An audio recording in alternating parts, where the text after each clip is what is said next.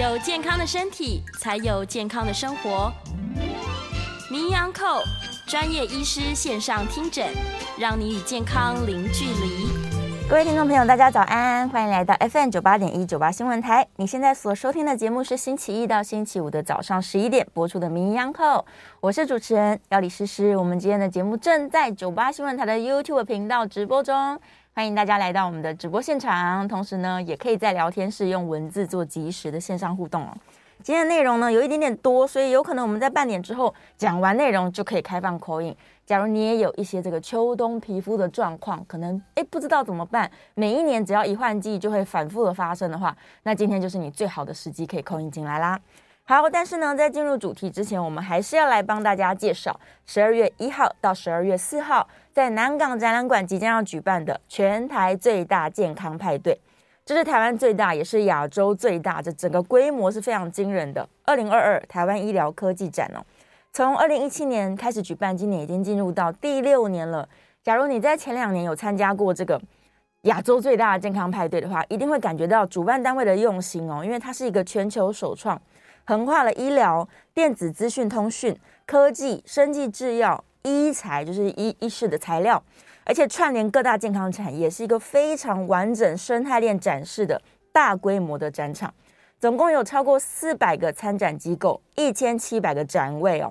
那在全台呢，我们的顶尖医疗机构全部都有参加今年的展览，包含了台大、啊三总啊、联合医院呐、长庚、马偕、北荣、北医、中国医药学院、医中国医药大学的附设医院，然后台中荣总、成大、秀传医院、亚东医院、奇美医院，各式各样你想得到的医院，其实大家都参加了，所有顶尖的医疗体系。都会出现在这一次我们的这个全台最大健康派对的现场。那另外呢，还有像广达、伟创啊、华硕啊、宏基友达、群创、台达电等等这些科技大厂，大家也都会在现场展示他们最新最尖端科技的这些医疗成果。那台湾医疗科技展呢，它跟其他传统的展览最大的不同是，在现场你不是只是去看而已哦。我们有很多的互动式游戏设施，有一些关卡啊，有一些检测啊，甚至有医生直接在现场为你亲自的服务。因此，为什么我们叫它全台最大健康派对？原因就是这样。今年呢，我们的活动有四大亮点，第一个就是医师力大挑战哦。小朋友，假如未来想要从事医疗，想要来当医生，或者是呢，大朋友想说我要转职了，我现在的工作不适合我，我想要这个转往医疗相关的行业。那你就可以来测试一下，究竟要成为医生，你要具备哪一些能力？所以呢，我们有这个医师力大挑战，包含什么？你可以去练习做微创手术哦，这个尖端的微创手术，小小的。再来呢，你要如何抽血呢？抽血听听起来就很恐怖，对不对？但你可以在现场试试看，你有没有办法完成这个医师的抽血挑战。另外呢，还可以抢救呼吸哦，帮助这个紧急的状况下，我们把他的呼吸救回来。以及呢，外科的止血要怎么去止血？甚至我们最近非常夯的这个医疗实境 VR，就是你戴上一个 VR 眼镜，你就可以直接进入到人体里面，诶，看看它的血管啊，看看它的器官啊，从上到下到底人体之内是什么样奥秘的构造，都可以透过这个实境的 VR 就可以直接看到。另外呢，甚至是牙科哦，牙科的这个牙齿复苏术，你都可以在现场亲自体验。所以欢迎大朋友跟跟小朋友。一起来到现场，可以参加这个医师力大挑战。另外呢，还有大家最喜欢的健康大检测。现在我们其实都有很好的这个医疗预防的观念，所以大家可能每年都会记得说，哎，生日的月份到啦，我是不是应该要帮自己安排一次全身的健康检查？但是呢，健康检查的门槛比较高，对不对？通常费用都有一点点的高昂。假如你要做到比较精细的高阶的这些健康检查的话，那也许真的是要花好万把块，你才有办法完成你的年度健检。哎呦，但是呢，在我们的全台最大健康派对的现场，你就可以先来做一些，包含什么肌耐力的检测、骨质密度的检测、耳朵这个耳道跟耳膜健康的检测，甚至呢是你的血栓风险哦。之前我们有提过，血栓风险非常要注意，因为一旦在像现在这种换季的时候。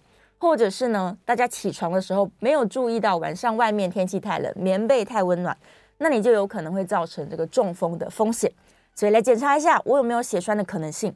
另外呢，口腔的健康也是我们不断的强调的，它不只是关系到你的牙齿的健康，它也关系到你有没有办法这个把食物真正的放到你的这个消化系统当中。所以牙口不好的人，往往会连带造成全身性的这个健康失衡。所以来检查一下我们的口腔到底够不够健康？你比较容易长这个蛀牙，还是比较容易发生牙周病呢？或者是呢，你的清洁到底有没有做到位哦？可以在我们现场来做口腔健康的检测。另外，很多人呢失眠睡不着觉，或者是因为压力太大造成这个自律神经的失衡哦。我们太好了，立刻来检查你的压力指数是不是过大了。另外呢，因为我们这个高龄化的问题非常严重，大家都很担心说，哇，生育率这么低，然后大家年纪慢慢的增长，那是不是会造成国力的衰退？另外，大家自己也担心说，我在年老了之后，是不是没有人可以照顾我了？万一这个年轻的医生护士，大家也都年纪大了，那谁来照顾年老的我呢？所以最重要的就是什么？我们要保持健康青春的状态嘛。没错，所以我们在全台最大健康派对的现场，你可以来挑战一下这个身体年龄，你到底有没有维持住哦？假如说，哎，我身份证上的年龄看起来有点高了，但是呢，一检测发现，天哪！身体状况可能跟年轻人没有两样，那太好了，你就可以健健康康的活百岁哦。好，再来呢，也是大家非常期待的，就是医师聊健康。医师聊健康，这个名医来到现场，在十二月一号到四号当中，四天安排了超过一百场以上哦。这个医生在现场直接开讲，告诉你呢最尖端他们的这个医疗成果。所以，假如你想要跟这些医生面对面的来聆听他们的演讲的话，那务必要 follow 一下。我们现场这个医生演讲的时间，最后呢，五加购物利亚还可以带这个礼物回到家里面去。大家离开健康派对的时候，手上都应该是一包一包的礼物哦，就是我们的健康周年庆。直接在现场，我们会提供一些这个优惠的方案呐、啊，然后福袋啊等等的各式各样的好礼哦。所以欢迎大家一定务必不要错过今年度的全台最大健康派对。怎么样参加呢？门票是免费索取入场的。索票专线零二八三六九二六九八零二八三六九二六九八，赶快扣印进来哦！一个人不是只能拿一张，一定要帮全家大小都把票拿好。OK，我们的这个票听说已经快要被索取完毕了，所以赶快扣印把握机会零二八三六九二六九八。好，来吧，我们今天要终于进入到今天的主题了。换季的时候，大家都有各式各样皮肤的困扰，有的人可能痒痒，有的人开始脱屑，然后甚至呢会有一些病灶是。很麻烦，不知道怎么处理的，所以今天呢，现场我们请到了专家，新美市立土城医院的王轩宁王医师，欢迎。呃，主持人好，然后各位观众朋友大家好。好，王医师早安，来吧，咱们来聊聊秋冬最常听见的可能就是皮肤干痒，对不对？是是，它到底是为什么？是因为我们的这个空气的温度改变了，还是因为湿气怎么样？为什么只要一换季，大家就开始各种毛病都跑出来了？是是是，就是其实呃最近。因为接下来虽然最近天气蛮热，但接接下来就会慢慢开始变冷。对。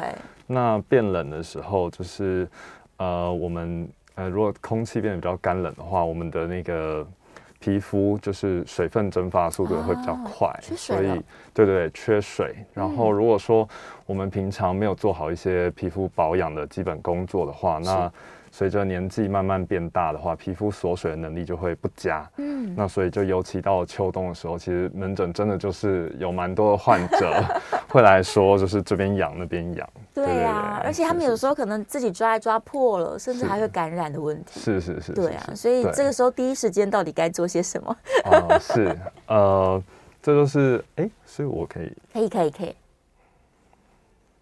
对，所以就是想说，今天要跟大家分享的就是。嗯呃，因为门诊真的蛮多患者会像就是，哎，所以观众是看得到这个照片的，看得到，看得到，直播现场的看得到，就是像这样子，就是来说，然后脚很痒，然后哎，就一直抓，然后痒到晚上都睡不着，没错，对对对对对，而且有些人这样常年抓来抓去的，他就会一块一块色素沉淀，对对对对对，对啊，在外观上来说也是蛮不好的，是是是是是。对，那像这种状况就是常常发生在下肢的部分，然后脚比较严重。对，脚比较严重，嗯、但其实呃，脚是最常见的地方。是。那但是其实像是手啊，或者是其实有些老人家，或者是有一些呃内科疾病，比如说在洗肾啊等等的，他全身都可以很干。对、嗯。对不对？就干到可能呃病灶。病人一把病灶掀起来给我看的时候，就会开始皮屑，皮屑就飞出来了，这样像下雪一样，干到像下雪一样，真的，其实是蛮多人的。嗯嗯嗯，对对对对对。那呃，所以就是想说跟大家就介绍一下这个常见的状况。是是，那这个这个状况就是所谓的。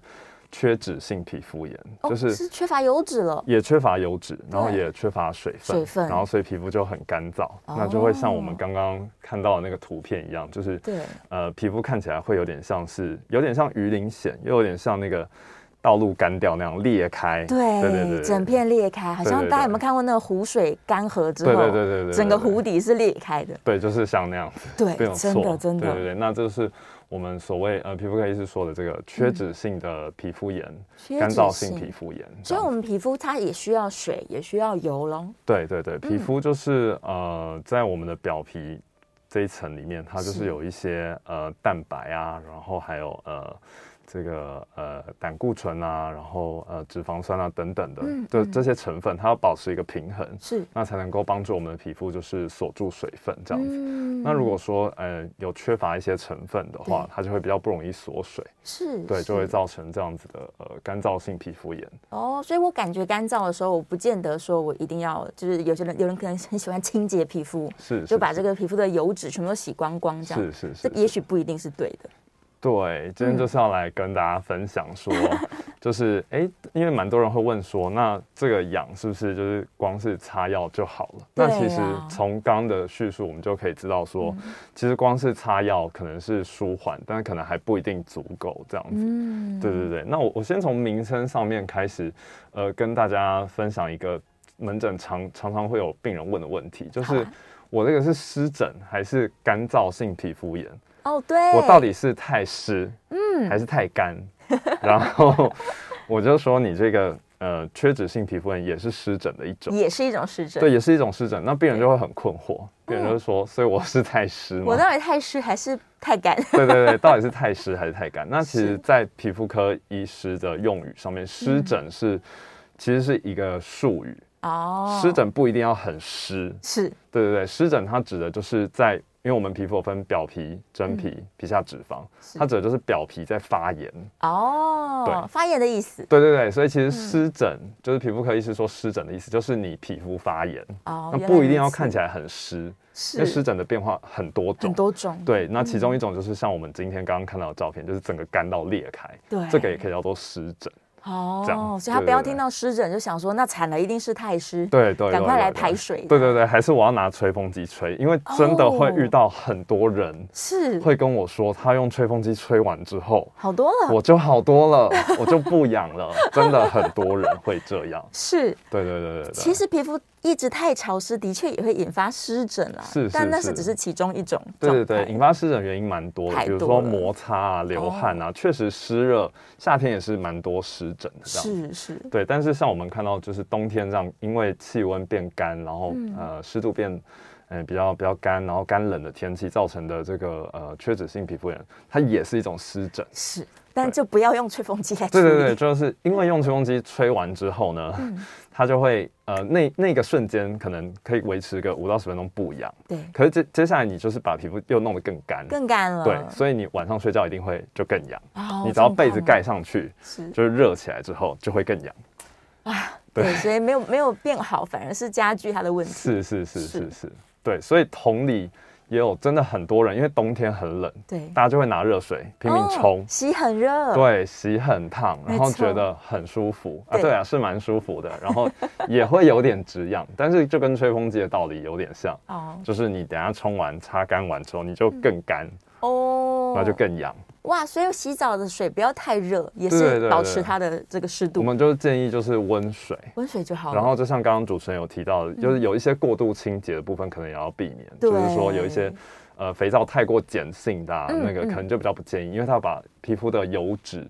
全部都带走了，对对对，嗯，原来如此，所以也不要洗太热，也不用吹风机乱吹，是是是是，对，再来就是他们一定会乱擦药膏，而且可能擦了四五六合一药膏，是是是是是，那这因为今天刚好这个很很宝贵的机会，可以就是在这边跟大家做分享，所以我我可能跟大家分享两个观念，一个就是去药局买止痒药膏，是。擦完有些人就不痒，有些人会变更痒，对。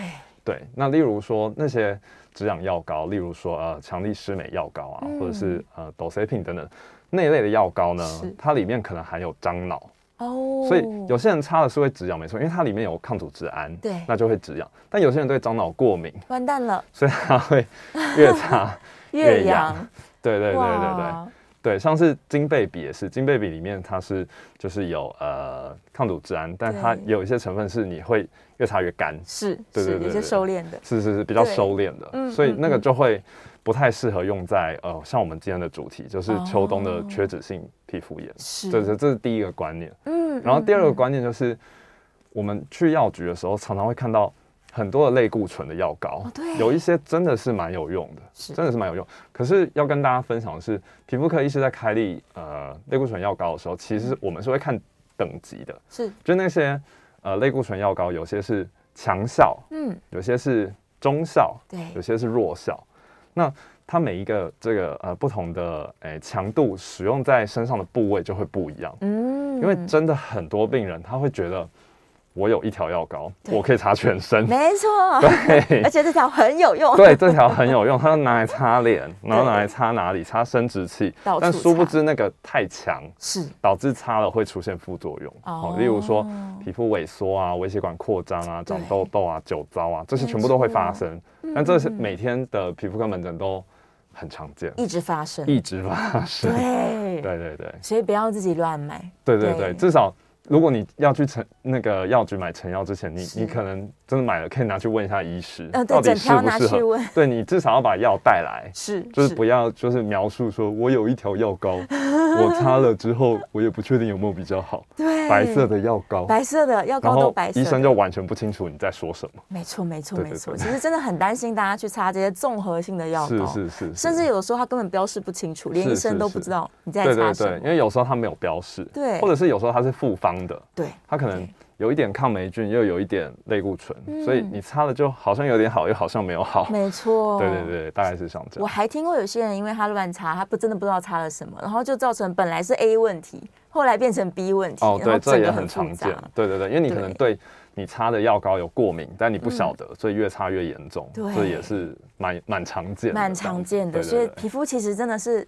要小心，是是是，对，它也是很科学的地方，大家就是不要想说邻居说这条很有用，对，邻居常常会说什么豆秋汤很有用，对，就是什么药膏很有用，真的，然后大家就会借来借去，对，借来借去，擦来擦去，对，不见得可以救到，不见得，不见得，嗯，每个人问题是非常那个就是 personal 很个个人化的，是是是，好吧，那我们接下来就要来聊聊说到底为什么只要一换季就痒，或者是我年轻时候不痒，我年纪大开始痒。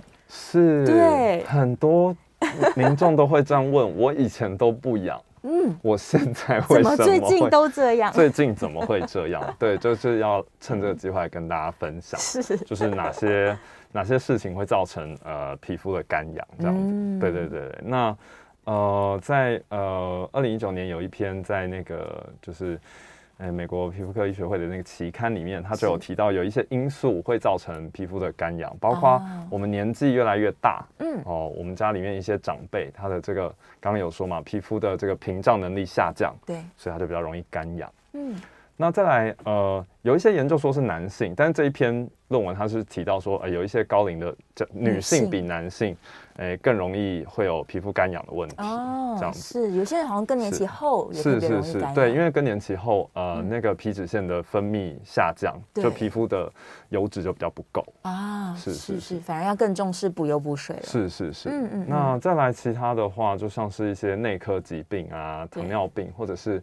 呃，肾脏有问题，或者是甲状腺有问题，这些都有可能会造成皮肤一直持续发痒。嗯嗯，对对对，所以其实门诊另外也蛮常见，就是老人家来说，他痒很久，对，可是一看没有疹子。哦。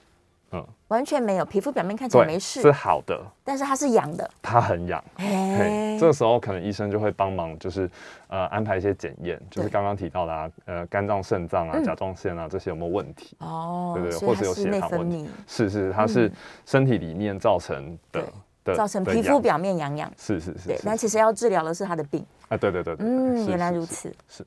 那另外的话就是，当然我们知道抽烟对呃身体很多器官不好嘛，对肺不好。但是其实蛮少人知道说，抽烟也会让皮肤变得干痒。哇，是是是，原来如此。所以戒烟之后可能就会改善很多。戒烟之后可能会相对就是会有改善。嗯，是是。哇，抽烟的问题，实在我们每一个主题都会一直提到。哦、对对对对，对啊。是，所以就是能不抽烟的话，尽量就是不要抽。真的真的。对、嗯，那最后就是有一些病患在吃。很常见的那个降血脂的药物，因为它会让皮肤，因为降血脂药物会影响胆固醇代谢。对，那皮肤表皮面是有胆固醇的。嗯，所以刚刚有提到说，那这个皮肤呃油脂的这个维持平衡的这个胆固醇的平衡被破坏之后，对，它的皮肤也会比较容易变得干痒。这样哦，对对对，是，所以有一些药物也会造成皮肤是，有些药物也会造成。嗯嗯，对对对。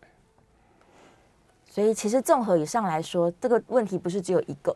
不是说我只是天气变化干嘛？是是是，有时候是多重因素加在一起加在一起的。哦，是这样子，所以我们这个平常就要自我观察嘛，说到底我的这些慢性病有没有控制好啊？是是是。然后天气变化了，我是不是有擦一些乳液啊？是等等的，这可能都更好。是，所以接下来就是要跟大家分享说，那如果我有这个冬天皮肤就会干痒的问题，嗯，我要注意些什么？其实刚刚这两个我们前面都有提到，就是避免呃碱性的。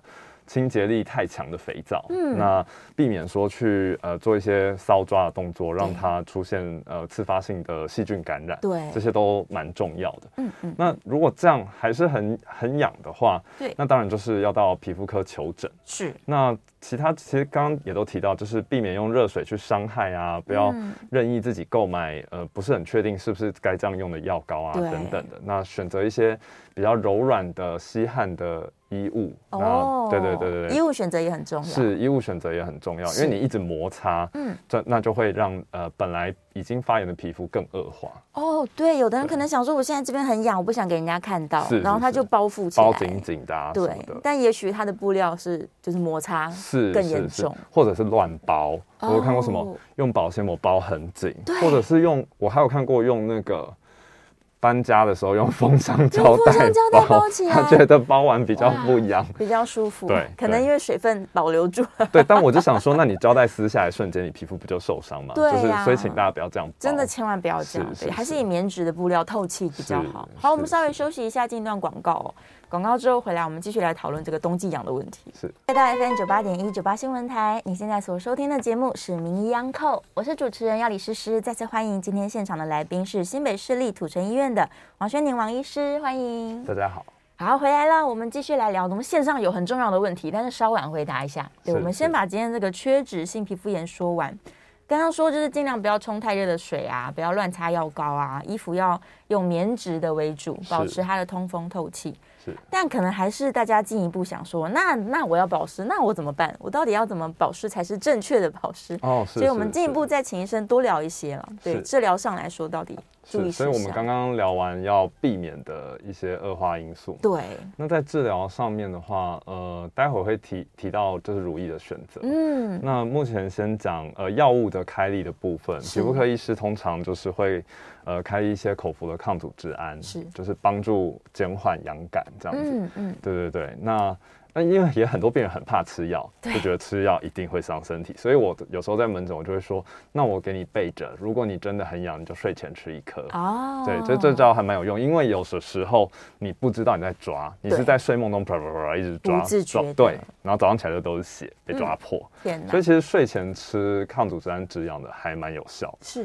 对对对，嗯嗯，那另外的话就是我们会开一些就是呃类固醇的药膏。对，那其实大家听到类固醇可能会有点害怕，不过呃其实如果选对种类的话，嗯，我们通常会选比较油的，是，因为你就缺脂嘛。所以药膏有很多种，我们会选油膏的部分。哦，那比较油，那擦上去又比较滋润，它就可以有效的改善呃缺脂性皮肤炎。是，就顺便当成一些乳液的功能。是是是是是，对对对。是，所以吃一些口服的，而且有些人说吃完那些止痒药有点想睡觉，还更好。对对对，你就刚好去睡觉。对对对对对对，促进睡眠品质。是的，是的。对，再来就是保湿了。是，再来就是保湿的部分。对，那。就跟很快跟大家分享一下，我们的保湿乳液就是分成，呃，lotion 就是乳液比较水状的，嗯，跟 cream 乳霜，乳霜状就是再粘稠一点的。那啊，最油的就是 ointment 这个油膏，大家一定很熟悉，因为就是小时候那个凡士林那种。哦。对，半透明，半透明。其实我都会跟病人讲说，哎，其实凡士林，凡士林的话是最有效。我说对缺脂性皮肤炎，因为它就最油嘛。对。对，可是有些病人就很讨厌那个黏黏的感觉。没错。对，所以。我我就会建议说，那如果你真的受不了那个黏黏的感觉的话，你可以退而求其次，你选择乳霜，乳霜也会比乳液好啊，因为乳液太水了嘛，对，它擦上去之后，那个水分蒸发之后，它其实留下来的那个保护力是相对没有那么强，是。对对对，所以我们缺脂性皮肤炎的。呃，朋友们最好是选择、嗯、呃油膏或者是乳霜的部分，这样对对对，保湿力才够的，是保湿力比较够。嗯嗯，那使用的时机的话是什么时候呢？嗯、呃，建议就是刚洗澡完的那个时候最重要。嗯、为什么呢？哦、因为你刚洗澡完，身上还七八分干，对，那个时候你身上的水分就是在蒸发，对对对，对，所以就是趁着那个时候赶快擦，保湿起来，赶快把它锁水，对。对。哦，所以这些乳霜放在厕所，对对，我是觉得可以放在厕所。如果你厕所干湿分，你确定你的乳液保存状况是好的，对，你就在那个时候给它擦上去。你不想全身擦，嗯，你至少擦一下小腿。哦，就是小腿最容易，对啊，它离身体那么远，最容易干痒。是是是，对。哦，好的好的，所以洗完澡的时间是最好的。对，洗完澡的时间是最好也最重要。擦干，对，马上擦乳液，擦干擦乳液，对，擦乳霜，培养一个习惯，嗯。对，不然就会一直回来皮肤科，一直很痒。天哪！对对对对对，大概是这样。对，然后其他时间平常想要补也都可以随时补。对，可以随时做，随时都可以。是的，是的。对，但我也听过有一些人说，他好像擦完了，也许买错了，嗯，擦完了就是更痒，还引发其他的皮肤问题。本来只是干，嗯，后来变成可能皮肤很痒，有红疹等等的。嗯嗯。像这样，他有可能是不是挑了也也许太香的？是，也许挑了呃成分比较复杂的乳液或乳霜。对对对，所以我都会建议患者说，嗯，可能在呃选购产品的方面，就是买大牌子的哦，牌子大一点，对，牌子大一点的会比较没有什么问题，安全一点。对对对，或者是成分少一点，是是是，不然你就可以买一些呃专门设计给比较敏感的肤质啊，或是异位性皮肤炎的一些产品。对，那些产品通常比较滋润，嗯，就也会比较适合冬季干痒。是是，所以试一下。是，先不要买那么大罐，也许先试试看。是是，也可以先买小罐的试试看，单纯一点这样。没有错，没有错。好，我来瞧瞧我们线上的问题有没有非常多，很多人真的提到这个冬季痒的问题，就对，就纷纷提出他们个人的状况了。是，呃。好，第一个说夏天潮湿出汗出油，皮肤反而好多了，这其实就是很标准的。是是是，对，冬季比较缺油缺水。是是是，对，没有错。所以真的跟季节相关，那它就是像刚刚医生讲的保湿。没有错，没有错。对，然后这位听众朋友说他是做汽车修护相关的，但是到了冬天他的手指是会脱皮，甚至是脱到这个指纹锁已经打不开，因为一直脱皮的状况。是。对啊，但他又不想擦乳液，怎么办呢？是是是。哇。这个就是你刚刚说的，对，不喜欢油油。是，呃，嗯、这可能会有，呃，至少有两三种可能的情况。对，就是说手手部的脱皮的话，有可能跟汽车修护相关，会接触到一些呃其他的化学溶剂啊或什么的，这我们临床上也蛮常见的。对，对啊，或者做一些什么印刷呃等等的，都还蛮常见到手部湿疹。那湿疹的其中一个表现就是反复的脱皮，脱皮，那会。裂开，尤其在冬天哦。假设有些朋友要骑摩托车，那个风一吹下去，对，就裂开了，然后会很痛，非常痛。对对对，所以、嗯、呃，这些状况的话，皮肤科医师多半也是呃，会先以局部药物开立，对就是看看，通常我是看有没有裂，如果裂开，你可能就需要擦一些抗生素，嗯，帮助伤伤口修护。那如果只是单纯的脱皮很痒，就会比较偏向。手部湿疹的部分，那可能我们就是还是以一些外用的类固醇药膏为主。哦，对，那比较想提醒大家的是，有时候因为手的皮肤很厚，嗯，所以你擦了有时候跟没擦一样，不然你就是擦了你就开始摸东摸西就没有了，所以对你就没有了，然后你就会回来跟医生说怎么都没效呢？对对对对，所以呃有一个 tips 是说，你擦完之后你可以，比如说你就。呃，架一个手机开始看 YouTube，然后你用保鲜膜包十分钟，对，然后反正你可以画看影片什么的嘛。是，对，然后这样药会比较吃得进去，强迫他吸收，强迫他吸收。哦，原来如此。对对对对对，是是是。所以他假如有那种医疗用的手套，也许也可以吧。也可以，也可以。但但有些人对乳胶手套过敏，所以你要确定你没有。没有过敏再说。对对，也有些人会就是戴个塑胶手套，也可以，也可以。总之就是让药膏强迫先吸收。没错，没错，没错。对，然后洗好了再出门。对对对对对。哦，这也是一个方法。对对，也许这位听众朋友刚好就是他讨厌黏黏，可以试试，试试。对，出门前或是晚上回家吧，试试看这个方法。没有错，没有错。对呀，蛮好的，蛮好的。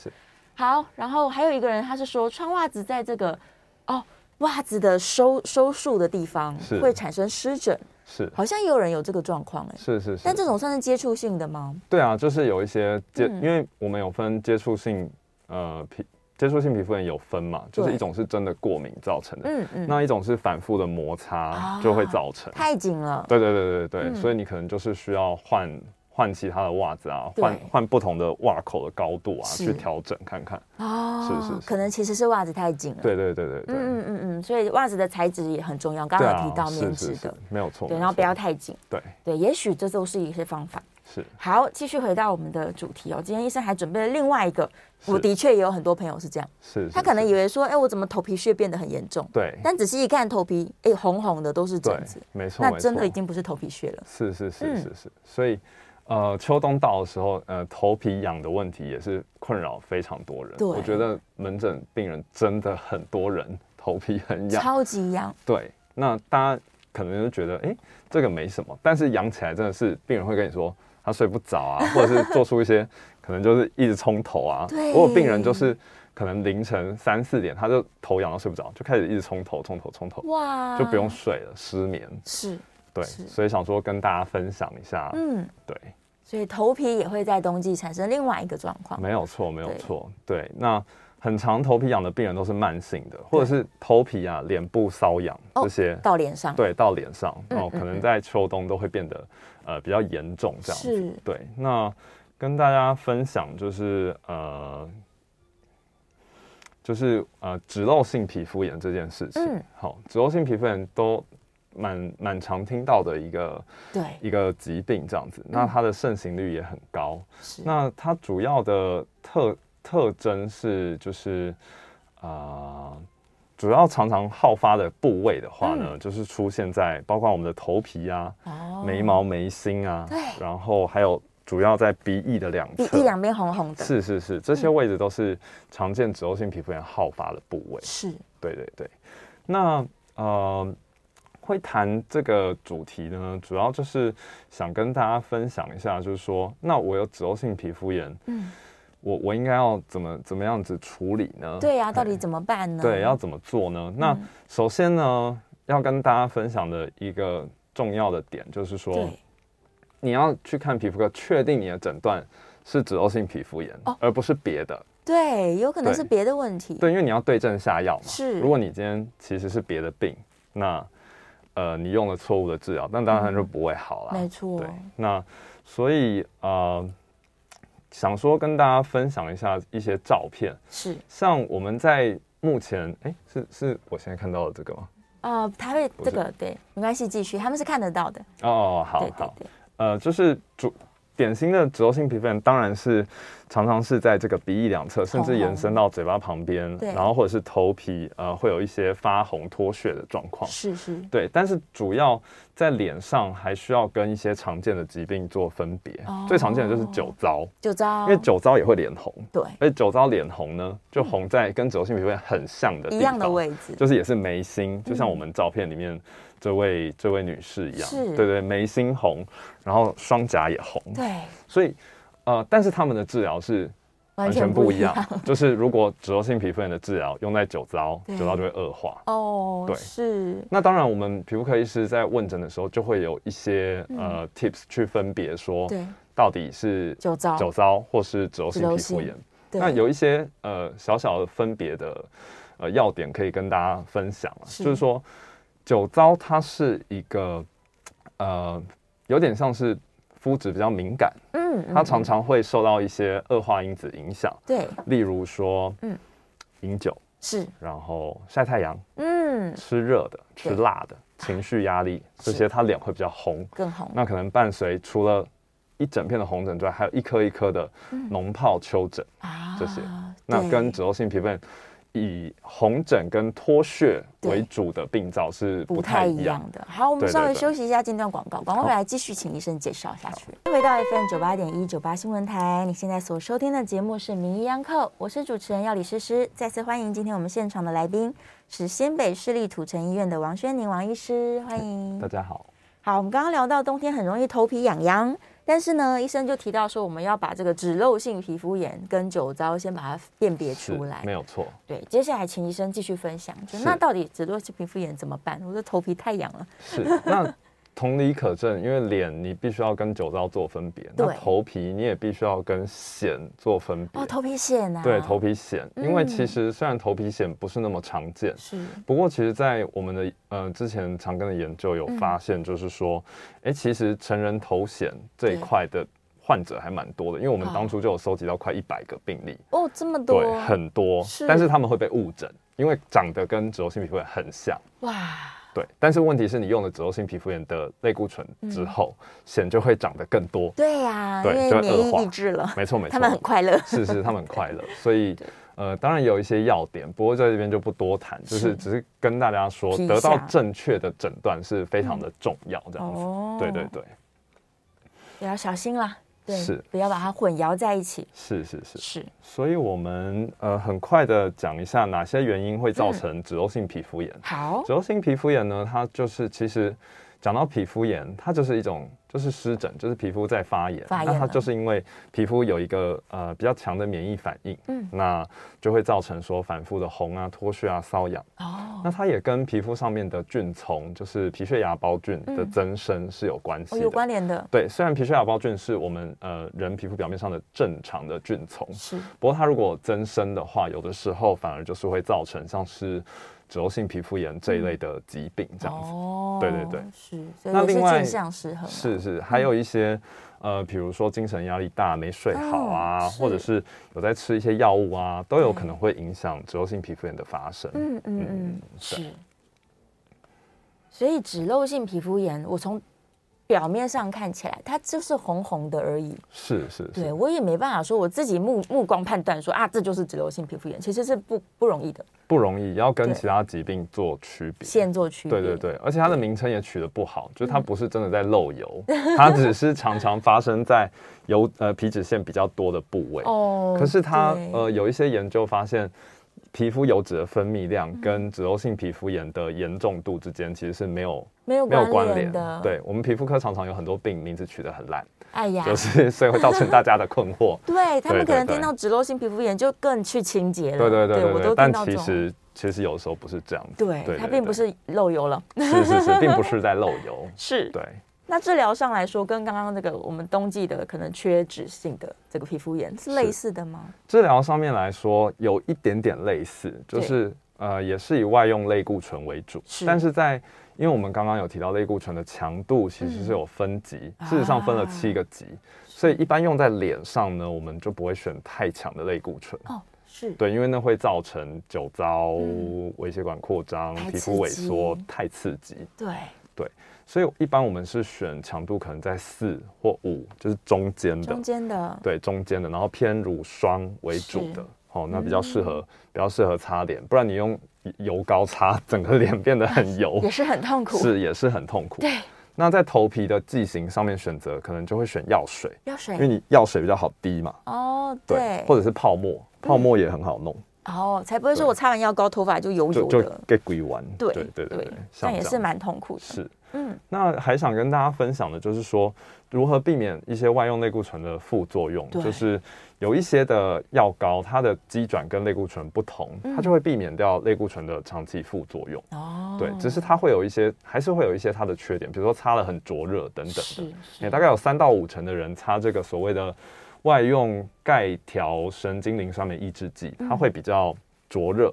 对，不过但是它可以避免一些外用类固醇长期造成的副作用。哦，所以所以在脂漏性皮肤炎的病人，我们也蛮常使用这样的药膏。嗯嗯嗯嗯，对对对，是，但都还是跟医生做讨论比较好。对，跟医生讨论完之后，对对，仍然是不建议大家自己乱买乱擦。是是是是，对呀，嗯。好，这个介绍完头的问题，马上线上就有人在问头皮的状况。是，对，燕良说他们的亲人啊，常常会觉得说头油油的，他就要一天洗两次头，但洗完之后呢，又会有红点点，而且非常的痒。像这就是很典型过度清洁造成的头皮，是是，也算是湿疹吗？是呃，嗯、这件这件事情是这样的，就是你打开皮肤科教科书，嗯，就没有一个章节是敏感性头皮，对。但是去查论文，就很多人被敏感性头皮这样的问题困扰，哦、大概三分之一吧。就是呃，之前一个是哪里的研究？不知道美国还是法国？对。就其实非常多人是头皮是蛮常发痒啊，或者是有小红点啊，或者是容易出油啊这样的。的问题，哦对，其实非常的常见。那其实这样的状况可能还是要到皮肤科来，让皮肤科医师呃亲眼看一下，因为那些小红点有很多可能，嗯，有可能是毛囊炎啊，是，有可能是过度搔抓、过度清洁造成痒疹，痒疹，对。那还有一些其他的可能，例如说癣啊等等的，都有可能会有在头皮上一颗一颗的小红点，所以还是需要。就是到皮肤科就诊之后，让皮肤科医师了解，到底是属于哪一种状况，才能够比较对症下药。是是，然后可能也提醒爸爸那个清洁的用品了。是，对啊，很多洗发精也许也是蛮刺激的。是在清洁的洗发精的选择上面，我觉得通常啊，我们都会建议病人选用，比如说海伦仙度丝啊、人参丽舒啊，或者艾玛丝啊这一类。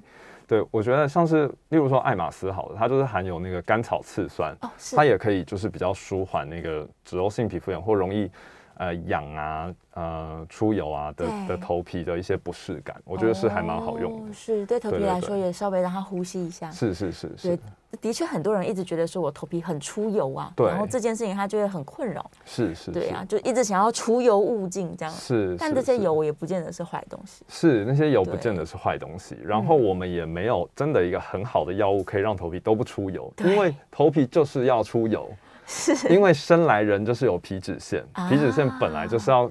出油让你保护你的皮肤，只是每个人基因不一样，有些人出的油多，嗯，有些人出的油少。是，那大家都知道，在脸上出油跟痘痘相关，那可以吃 A 酸，对，但很少人会为了头皮出油去承担吃口服 A 酸的一些风险，例如说肝功能异常啊、血脂肪异常等等的。是，所以这时候选用一个适合你的清头皮清洁养护的产品就变得蛮重要，蛮重要的。对对对，所以假如到现在为止都还没有找到适合的，是真的可以就是换换牌子，是可以换换牌子试试看。对啊，是。平常的日常保养，也许是皮肤的基础。没错，没错。对啊，像我们今天一直提到说，假如你就是冬天的时候就会各种状况跑出来，那平常洗完澡擦乳液、擦乳霜，是是，对，都很要紧。没有错，没有错。对啊，这最后剩下三分钟，应该是开不了 call in 了。所以大家如果来，这还可以 call。对对，我们是可以做 call in 的。但今天这个主题哦，因为内容蛮多的。是是是。我来看看线上有没有什么问题没有提到哦。三分钟能回答吗？蟹足肿的痒痛，它可能还在长大当中，对不对？哦，是是是，对，这个可以快速回答它。这个可以快速回答。蟹足肿是一种不不正常的疤疤痕反应，是。因为正常人形成疤痕应该是平的嘛，嗯、但如果你有肥厚性疤痕或蟹足肿，它的疤痕就会甚至扩展出那个本来受伤的地方。对，那这个时候会有一些皮肤科医师常用的治疗，例如说。打针病灶内注射类固醇，嗯、那有些医师会使用冷冻，是。那各个效果怎么样就要看呃医师的判断啊，然后疤痕的软硬度啊、嗯、等等的去决定这样子。哦，对对对，所以他假如已经正在痒痛，正在长这个蟹足脚，可以来看皮肤科。对，赶快去看皮肤科。赶快来看皮肤科，每天都很多人来看。真的，自己在那 抓可能不好。哎，对，对而且它它也不会缩小，会它就会越来越大，然后很痒。哦所以有可能因为你抓了更多小伤口，对啊，它又再长更大，没有错，没有错。哇天哪，对，但是蟹足肿这件事情本身它是体质，它是体质，对，所以不是说我今天做了什么它就不长了，对对对，嗯，没有错。所以是不是也要提醒说，你有这个体质的人，也许尽量减少皮肤受伤？没有错，减少皮肤受伤。然后如果你要接受一些手术之前，记得提醒你的外科医师说你有蟹足肿体质。是，或者是甚至是呃医美很盛行嘛，对，你要接受一些针剂注射前，务必告诉你的医师你有蟹足肿体质，否则等到打下去之后才变成一丸或变成蟹足肿，那就来不及了。所以它有可能在针孔处或者是在里面，有可能啊，因为你的对体质比较容易形成疤痕。哇，对，搞不好打下去，哎，怎么变一丸？对，永远搓不开，搓不开的。对，那其实是疤痕组织啊，对，没错。哇，好，所以蟹足肿的人可能小时候就应该知道了，是是是，对，就千万小心，然后多多提醒，千万小心。对，好，最后一分钟了，我们请医生做个总结吧。秋冬秋冬的时候到底怎么办？好的，那今天很高兴，就是有机会能够跟大家还有主持人分享秋冬的呃一些常见皮肤病。是，那今天分享的都是。门诊非常常见到的，就是包括了皮肤、下肢的干痒、嗯、头皮干痒、脸部干痒等等。那我想，我们就是保保湿，嗯、还有基础照护皮肤的一些原则，避免搔抓，嗯、然后呃，不要用热水啊、热风去刺激皮肤，这些都是。很基本但很重要的一些照顾皮肤的原则。嗯，那如果说你都做了这些，还是持续有一些皮肤不适的症状，就建议到皮肤科再做求诊，跟医师进一步沟通。是是是，还是要跟医生好好配合。是是，对呀。再次谢谢王医师，我们下次节目见。是，谢谢主持人，拜拜谢谢。